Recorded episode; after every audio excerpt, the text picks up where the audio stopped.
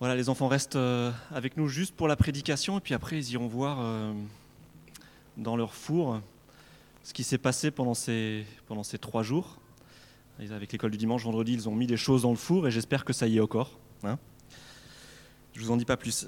J'aimerais prier avant de, de commencer ce, ce temps de, de réflexion sur la parole de Dieu. Merci Père pour, euh, pour ta parole, merci pour cette parole qui nous ouvre les yeux, qui nous permet de, voir plus loin, de voir plus loin que ce qu'on nous propose, de voir plus loin que euh, l'horizon que nous nous fixons parfois, de voir plus loin que l'horizon euh, que le monde nous offre parfois. Merci pour cet horizon que tu nous as dégagé à Pâques et merci pour ta parole, cette parole qui nous, qui nous ouvre les yeux. Et je te prie, Père, de, de nous visiter ce matin, particulièrement par ton esprit. Aide-nous à comprendre ce que tu veux nous dire ce matin. Amen. Alors je vous propose tout de suite de lire le, texte de la méditation ce matin.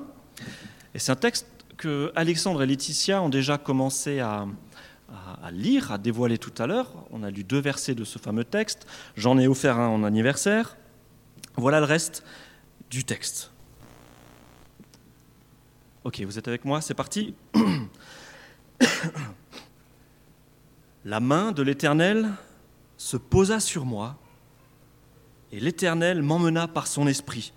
Il me déposa au milieu d'une vallée, une vallée pleine d'ossements.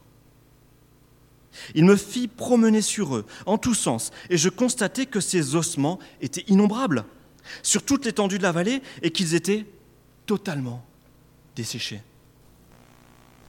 Il me demanda, Fils d'homme, crois-tu que ces ossements revivront? Je répondis, bah, Toi seul, Seigneur éternel, tu le sais. Puis il me dit, prophétise sur ces ossements et dis-leur, ossements desséchés, écoutez ce que dit l'Éternel. Voici ce que je vous déclare, le Seigneur l'Éternel. Je vais faire venir en vous l'Esprit, et vous revivrez.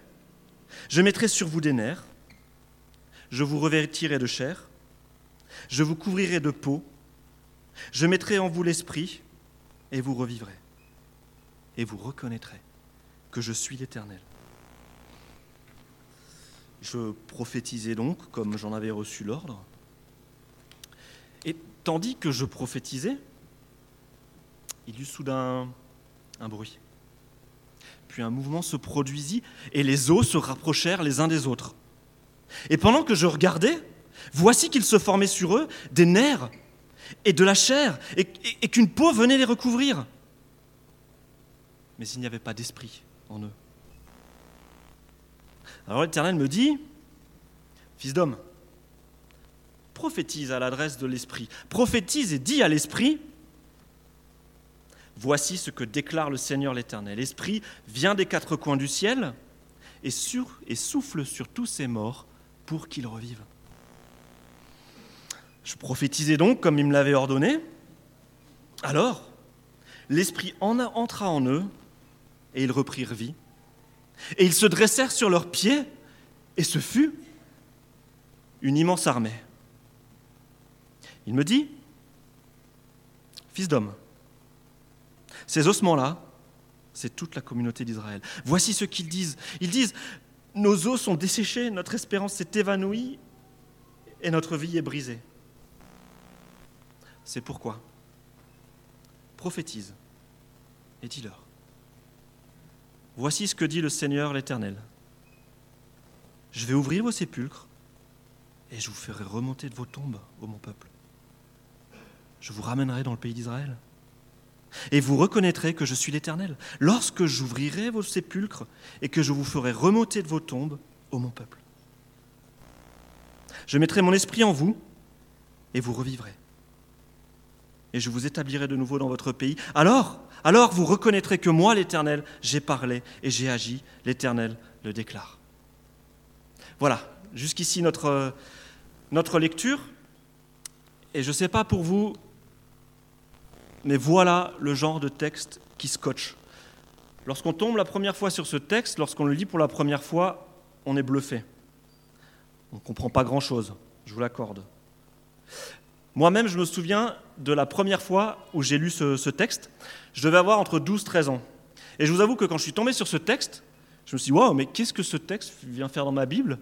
Euh, Qu'est-ce que ça vient faire là? Que vient faire cette histoire de zombies au milieu de ma Bible? Et c'est vraiment ce que j'ai pensé lorsque la première fois je suis tombé sur ce texte. Alors je vous invite ce matin à vivre une expérience. On va se loger sur l'épaule d'Ézéchiel et on va suivre Ézéchiel dans cette vallée des ossements desséchés. On se pose sur l'épaule d'Ézéchiel et on essaie de voir ce que Ézéchiel a vu. Et la prophétie que nous avons sous les yeux, parce que c'est bien une prophétie, d'accord, une prophétie, le prophète est appelé à transmettre quelque chose de la part de Dieu, mais c'est une prophétie qui est un petit peu d'un genre particulier. Le prophète doit annoncer une parole de la part de Dieu, mais pas tout à fait de manière classique. Ézéchiel, en fait, il n'est pas invité à prendre un courrier que Dieu lui envoie et à venir le lire à voix haute devant son peuple, devant sa classe ou devant une église. Ézéchiel, dans ce texte, il voit des choses. Ézéchiel, il vit des choses. Ézéchiel, il ressent des choses. Ézéchiel vit les choses avec ses tripes pendant cette prophétie. Dieu propose à Ézéchiel de vivre quelque chose avec ses tripes. Ézéchiel voit, Ézéchiel écoute, Ézéchiel parle, et lorsqu'on lui pose une question, Ézéchiel est censé répondre. Ézéchiel est totalement impliqué dans la prophétie qu'il reçoit. On nous dit qu'il est saisi par la main de Dieu et transporté en un endroit. Alors, est-ce un rêve, est-ce une vision? On ne sait pas trop. Et on a l'impression que dans ce texte, Dieu veut battre un record. Dieu veut battre un record et il veut que son record soit homologué. Pour qu'un record tienne, il faut que quelqu'un le constate, et généralement c'est un huissier de justice qui est là, pour homologuer le record. Donc Dieu a besoin d'un huissier de justice pour homologuer le record. Et Ézéchiel, c'est un petit peu l'huissier de justice dans ce texte, parce que Dieu veut diffuser ce record, il veut que ça se sache, il veut que ce soit dans le livre des records, il veut que ce soit sur YouTube, il veut que ce soit sur Facebook, il veut que ce soit partout. Et donc en gros, Dieu saisit Ézéchiel, il lui fixe une GoPro sur la tête, hein, il lui fixe une caméra sur la tête, et il lui dit, ok, vas-y maintenant, tu me suis, tu regardes, tu regardes ce que je vais faire, vas-y, like, vas-y, partage. Alors, Dieu, qu'est-ce qu'il fait? Il commence à demander à son huissier de justice de considérer la situation initiale. Dieu prend Ézéchiel et le texte nous dit le trimballe à droite à gauche, tout autour de la vallée, par-dessus, à droite, à gauche, parce que Ézéchiel est invité à se rendre compte de plusieurs choses. Premièrement, des ossements dans cette vallée, il y en a beaucoup. Dans cette vallée, des ossements, il y en a des tonnes. Et puis, ces ossements. Ces ossements, le texte nous dit, ils sont très, très, très, très secs. Ce n'est pas de l'os euh, qui sort de la boucherie qui est bien frais, bien juteux, et ainsi de suite. Non. Du sable qui s'effrite. Ok Seigneur, et maintenant, qu'est-ce qu'on fait? Et eh bien là, ça se corse pour Ézéchiel, parce que Ézéchiel se rend compte qu'il ne va pas pouvoir se contenter de juste regarder. Il ne peut pas se contenter de se poser dans les tribunes, de regarder le record de Dieu. Ézéchiel va devoir mouiller sa chemise. Et Dieu lui pose une question. Ézéchiel, ces ossements peuvent-ils revivre? Alors là, j'imagine ce qui doit se passer dans la tête d'Ézéchiel. Ézéchiel doit être en train de se dire, attends, t'as vu Seigneur, t'as vu la tête de ces ossements? Déjà, il y en a des tonnes. En plus, ils sont super secs. Il n'y a même pas moyen de faire une petite flûte avec. Et puis, attends, Seigneur, c'est de résurrection que tu es en train de parler là. Mais Ézéchiel, est quelqu'un de bien élevé. Ézéchiel sait qu'il est devant Dieu. Et Ézéchiel, il s'en sort. Il s'en sort par une petite galipette. Dieu lui demande Ézéchiel, est-ce que ces ossements peuvent revivre? Ézéchiel est gêné. Ézéchiel dit euh, Seigneur, euh, c'est toi qui sais, après tout, c'est toi qui es Dieu. Bien joué, Ézéchiel. Il s'en sort bien. Réponse de Dieu Bon, ok, c'est bien. Mais vas-y maintenant, Ézéchiel, c'est toi qui prophétises. Vas-y, dis à ces ossements qu'ils vont revivre. Ok Seigneur. Ok. Tu me demandes de parler à des petits tas d'os secs. Et tu me demandes de leur dire qu'ils vont reprendre vie. Ok. Heureusement que personne n'est là pour regarder. Je vais le faire. Alors Ézéchiel, il le fait. Et là, il se passe quelque chose. Il se passe un truc, ça bouge, ça bouge. Les os se rassemblent. Des tendons poussent sur les os, et la chair vient recouvrir par-dessus les, tendons. Et en un rien de temps, là où il n'y avait que des petits ossements secs un petit peu partout, on a des corps reconstitués, allongés sur le sol de la vallée. Tadam C'est génial Personne, avant cela, n'avait encore jamais fait ça. Plus grand miracle ever. Plus grand miracle de tous les temps. Là où il y avait des petits ossements, on retrouve des corps prêts à vivre, étalés un petit peu partout. Est-ce que vous vous souvenez de Garcimore? Hein? Non, les plus, les plus, petits, vous ne pouvez pas vous souvenir de Garcimore. Les aînés, vous avez peut-être oublié. Moi, je, m'en souviens encore, et Garcimore, c'était une sorte de magicien qui passait à la télé, mais c'était un magicien clown en fait. En fait, euh, il avait toujours des super idées de tours de magie. Et généralement, quand il avait prévu un tour de magie, de magie ça marchait pas. Et quand il n'avait pas prévu de tour de magie, ça marchait. Genre, en gros, il prenait un chapeau, il mettait un lapin dedans et il dit Je vais sortir une colombe. Et puis il sort un, lapin. Et la Garcimore, il disait chut, chut, ça marche pas, je l'ai raté. Ça, c'était Garcimore. Bah là aussi, en fait, dans notre miracle, dans notre, dans notre parole de ce matin, il y a un bug. Il y a un bug dans le tour de magie. Vous l'avez vu, les enfants, le, bug dans le tour de magie? Qu'est-ce qui se passe en fait? Pardon? Il n'y a pas de lapin, il n'y a pas de colombe? Allez, on va chercher un peu plus loin que le premier degré.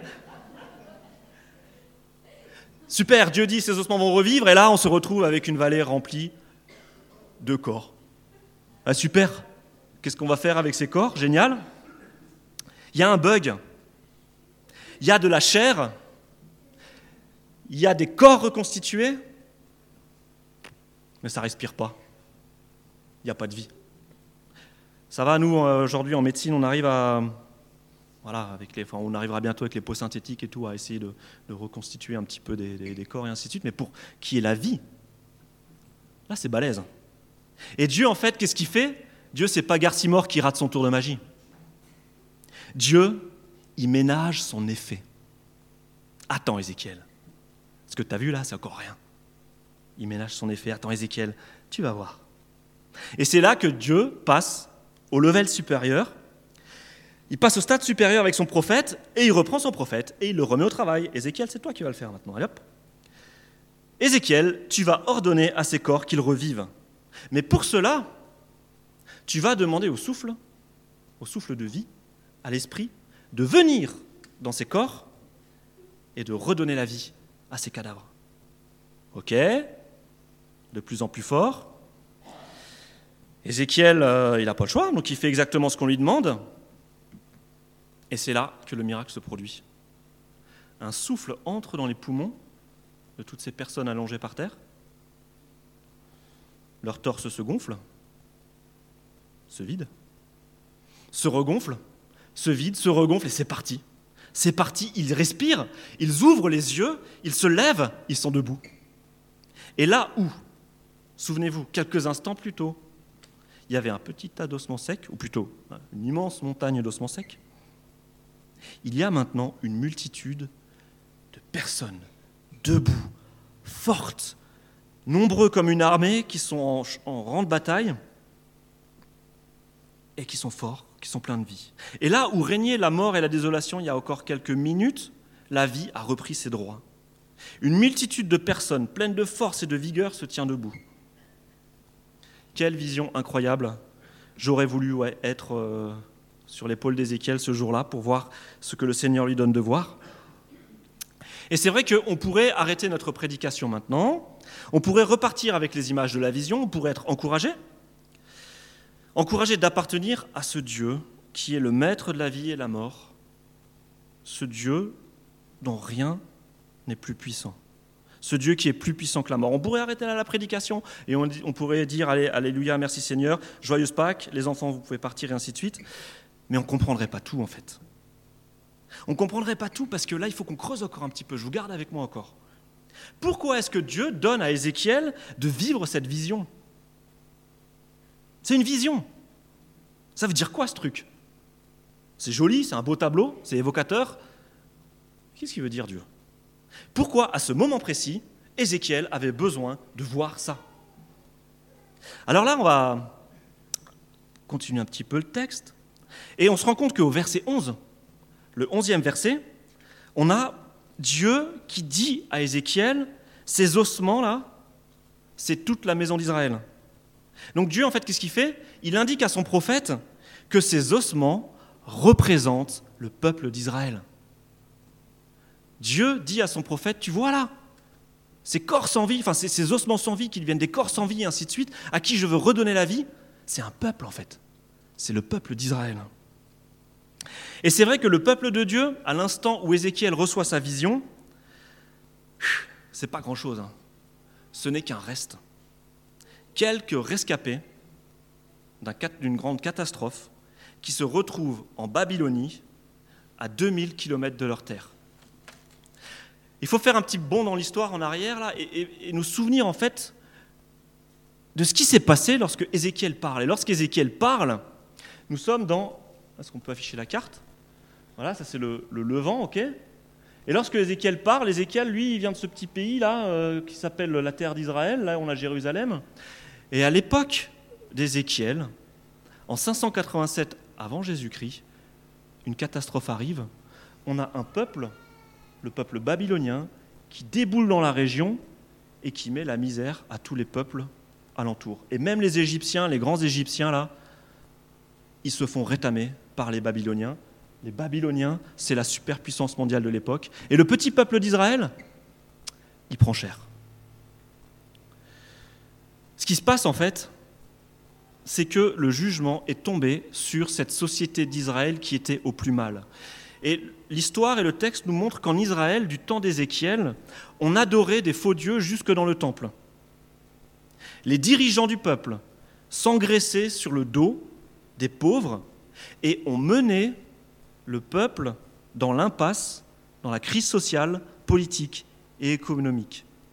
À Jérusalem, à l'époque, on se prostituait, on tuait, on pratiquait le meurtre rituel, on volait les plus faibles. Voilà où en était arrivé le peuple de Dieu. Et malgré les rappels à l'ordre des prophètes, devant cet aveuglement, Dieu a envoyé un ennemi redoutable pour susciter un changement de comportement. Donc en fait, cette grosse vague bleue là, le peuple devait comprendre que, à mesure que cette vague bleue approchait, il était temps de changer de comportement, il était temps de, redresser la barre. Pour les dirigeants du peuple, pour les gens du peuple, il était temps de revenir à une éthique qui faisait plaisir au Seigneur. Mais le peuple n'est pas revenu à Dieu. Et les Babyloniens ont rasé la ville en 587 avant Jésus-Christ. Ça, c'est une autre marée qui est venue un petit peu avant, qui est venue en 701 à Lachish, juste à côté de Jérusalem. Mais voilà à quoi à peu près a ressemblé le siège de Jérusalem. Et en 587 avant Jésus-Christ, Jérusalem est rasée. Les rues sont dévastées. Le peuple d'Israël n'existe plus. Le livre d'Ézéchiel aurait pu s'arrêter au chapitre 32, et même notre Bible aurait pu s'arrêter là. Fin de l'aventure entre Dieu et l'humanité. Dieu a prévenu, les gens n'ont pas pu entendre. Dieu a, prévenu 15 000 fois, les gens n'ont pas pu entendre. On aurait pu s'arrêter là. Mais ce que Dieu fait ensuite, c'est que Dieu, lui qui aurait pu lâcher l'affaire, eh ben, il veut recommencer avec son peuple. Et à la fin du chapitre 32, eh ben, notre peuple, il est mort. Le peuple d'Israël est mort. Il n'y a plus d'Israël, il n'y a plus de temple, il n'y a plus de, roi, il n'y a, plus rien. Et même la, population est morte et tout ce qui reste du peuple est déporté en Babylonie à 2000 km de la maison. À 2000 km de la maison, il y a Ézéchiel, une bande d'Israélites qui essayent de survivre au milieu de la culture babylonienne. Il faut bien se rendre compte. Ce petit peuple hébreu se retrouve plongé dans une culture qu'il ne comprend pas et la question qui se pose, c'est combien de temps le peuple d'Israël va-t-il rester le peuple d'Israël avant de se faire totalement assimiler par les Babyloniens, dans combien de temps les Israélites vont devenir des bons petits Babyloniens pure souche, qui s'habillent à la mode babylonienne, qui écoutent de la musique babylonienne, qui parlent, mangent des plats babyloniens, rêvent en babylonien, parlent babylonien à l'école Combien de temps encore va survivre le souvenir de ce peuple Combien de temps va, va, va tenir encore le souvenir du Dieu d'Israël Et on se rend bien compte que devant cette déferlante de Babyloniens, devant une telle catastrophe, il n'y a plus aucun espoir. Et la plainte du peuple dans le texte de ce matin exprime cette souffrance. Les ossements, là, du fond de leur tombe, ils disent Nos ossements sont desséchés. Notre espoir s'est évanoui. Nous sommes morts, nous sommes foutus, il n'y a plus rien à faire. Ce petit reste d'Israël en exil est comme mort, il n'a plus aucune raison d'espérer. Mais c'est alors qu'il n'y a plus d'espoir que le peuple a pris conscience qu'il ne pouvait plus continuer comme ça, qu'il est tombé au plus bas, que Dieu vient et veut redonner la vie. Et la suite du livre d'Ézéchiel, après les chapitres 37 que nous avons lus là, bah, nous montre comment de manière glorieuse, incroyable, un peu confuse aussi, hein, c'est un livre compliqué, mais la suite du livre nous montre ce que Dieu promet de faire et ce qu'il va faire. Dieu s'apprête à redonner la vie. Notez bien, Dieu s'apprête à faire quelque chose de nouveau. Dieu ne va pas simplement reconstituer son peuple.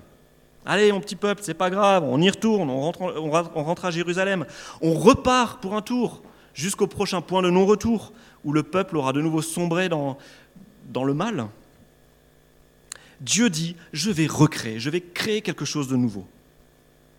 Et ce truc totalement nouveau, il est bien mis en évidence dans notre texte. Regardez notre texte. Regardez le texte de ce matin. Reprenez-le à la maison. Et vous verrez qu'il y a un truc qui revient sans cesse. Dans ce texte, il y a Dieu, il y a le prophète, et il y a un truc là cette espèce de souffle esprit dont on parle tout le temps. Si vous prenez vos Bibles, vous voyez qu'on parle du vent, du souffle, de l'esprit. Et c'est un peu bizarre parce que si vous prenez la Bible de votre voisin, vous vous rendez compte que là où votre voisin il a souffle, vous, vous avez esprit dans la traduction. Et là où il y a esprit, l'autre il a souffle. C'est quoi cette histoire-là C'est quoi ces fautes de traduction? C'est pas des fautes de traduction. En fait, en hébreu, il y a un seul mot pour dire souffle, vent, esprit, ainsi de suite. Donc il y a une ambiguïté dans notre texte. Et Ézéchiel, il sait y faire. Ézéchiel, il joue sur les mots. Ézéchiel joue sur cette ambiguïté. Et si au début, on ne sait pas trop qu'est-ce que c'est que ce souffle qui saisit Ézéchiel et qui le transporte et ainsi de suite, qui entre dans les corps et redonne la vie, à la fin du texte, Dieu lève le suspense. C'est quoi ce souffle? Ce souffle, c'est l'Esprit de Dieu. La résurrection par laquelle va passer ce peuple, elle passe par le don de l'Esprit de Dieu lui-même. Je mettrai mon souffle en vous, je mettrai mon esprit en vous, dit Dieu, et vous reprendrez vie. Je vous ramènerai sur votre terre, et ainsi vous saurez que c'est moi, le Seigneur, qui ai parlé et agi. Donc vous comprenez ce tour de magie là, ce que Dieu est en train de faire. Ces ossements qui reconstituent et qui reprennent vie. Ce n'est pas un tour de magie de plus, c'est même pas une, une, résurrection de plus. Allez, on ressuscite ce peuple, il rentre à Jérusalem et c'est reparti. Non. Non. Le miracle de cette vision, c'est une transplantation. Dieu dit à son prophète, je vais opérer une transplantation d'esprit. Je vais changer leur cœur, je vais mettre dans le cœur des êtres humains mon propre esprit, pour que ce soit cet esprit-là, maintenant, qui les pilote, qui les régénère, qui leur donne la vie. Dieu sait il a pris acte de la difficulté des êtres humains pour vivre de manière juste et bonne. Et Dieu a identifié le problème. Pourquoi, pourquoi ce cycle de violence? Pourquoi est-ce que l'être humain tombe toujours à nouveau dans les mêmes travers et n'arrive pas à s'en sortir? Pourquoi? C'est là que ça se passe, c'est dans le coffre. C'est le cœur de l'homme qui a un problème. L'autre soir à la maison, avec les enfants, avec les grands, on a regardé le film Lion. Vous savez, ce film qui se passe en Inde. C'est un film qui se passe en Inde. Et dans ce film, on mesure la détresse des enfants en Inde. Et j'ai appris dans ce film qu'aujourd'hui encore, Chaque année, entre 50 000 et 100 000 enfants disparaissent tous les ans. Entre 50 000 et 100 000 enfants disparaissent tous les ans en Inde. Où vont ces enfants? Bah, Ils disparaissent. Mais on a une petite idée. Réseau de prostitution, mendicité, travail forcé, trafic d'organes. Et je pense que Evie et Suzanne, qui reviennent du Congo-Kinshasa, où ils ont passé euh, quelques temps avec les, enfants de la rue à, Kinshasa, bah, se rendent compte voilà, des maltraitances qu'on peut infliger à des enfants. Et là, j'ai envie de vous dire, mais il est où le problème? Mais le cœur de l'homme est tordu. Il a besoin de Dieu, le cœur de l'homme a besoin de Dieu. Mais c'est la bonne nouvelle de notre texte. Avec ce cœur tordu, Dieu veut faire quelque chose. Et Dieu propose de transplanter son propre cœur, de donner son propre esprit pour que les êtres humains puissent vivre avec une mentalité renouvelée. On revient à notre peuple d'Israël, et lorsque Dieu dit à son peuple, je vais te ressusciter et je te ramènerai chez toi, eh bien Dieu l'a fait. Dieu l'a fait. Et à partir de 589 après Jésus-Christ, la vague bleue des Babyloniens, elle est rasée par une nouvelle vague, la vague des Perses. Et là, c'est le roi Cyrus qui dit Ok, fini les bêtises, peuple d'Israël, tu peux rentrer chez toi. Et là, on a un texte de l'époque qui date de moins 539 avant Jésus-Christ, euh, où on a une copie de cette lettre que Cyrus a envoyée pour dire Ok, maintenant, nation captive en Babylone, vous pouvez rentrer chez vous. Et ça, c'est dingue, parce que ce que Ézéchiel a annoncé dans sa prophétie, ça s'est réalisé quelques dizaines d'années plus tard. Et Dieu va pouvoir rendre à son peuple un avenir. Dieu va reconstituer son peuple, il rend un avenir, un espoir, un espoir politique. Et là, on a un geste historique, national. Mais Dieu promet aussi de venir habiter au milieu de son peuple, dans le cœur des individus, les régénérer, les aider à vivre, les aider à obéir. Ça, c'est ce que Dieu a fait pour le peuple, il l'a ramené. Pourtant, si ce peuple a bien vécu le miracle du retour à la vie, en tant que nation, Israël a repris vie, la prophétie d'Ézéchiel a laissé comme, euh, comme un goût d'inachevé.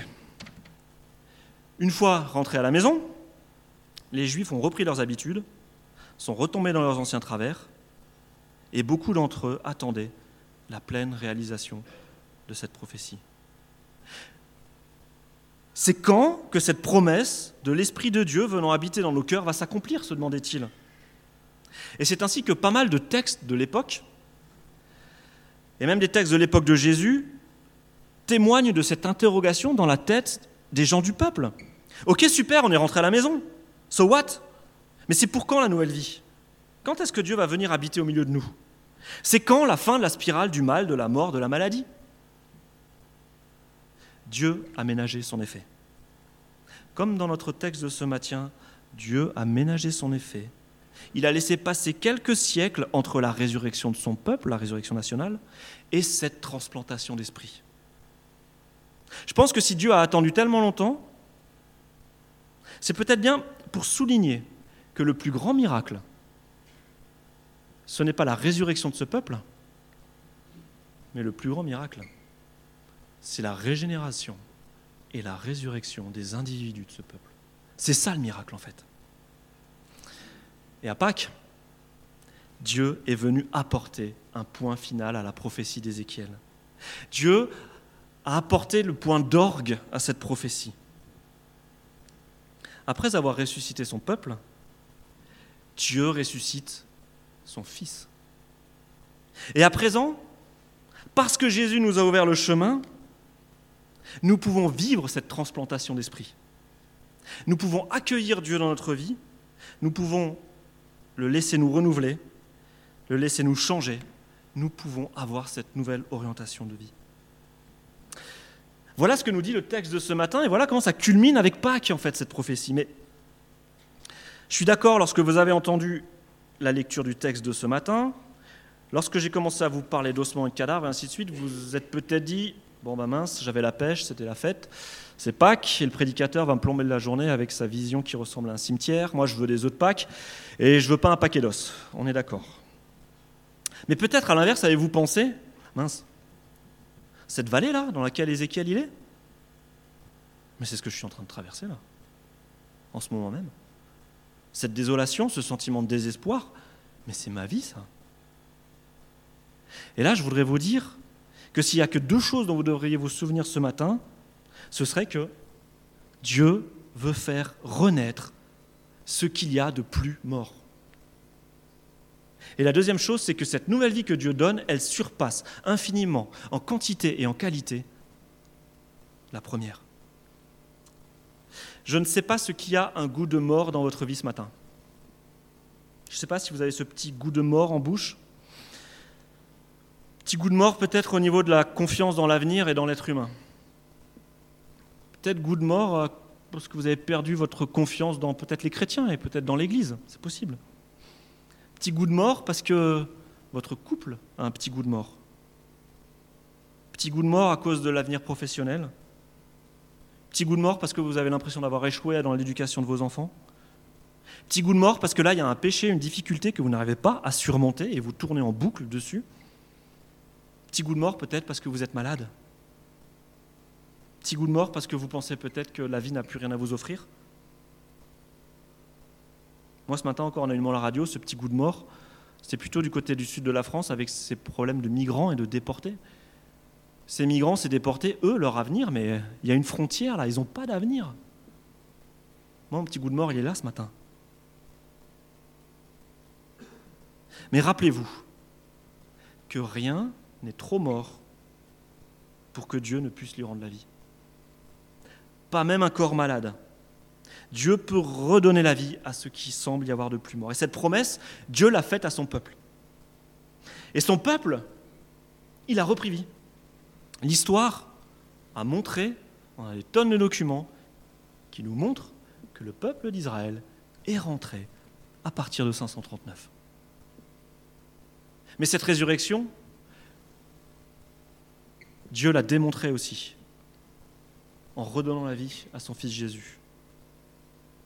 Et qu'on le veuille ou non, on ne peut pas écarter le fait que cet événement est l'un des plus documentés de l'Antiquité.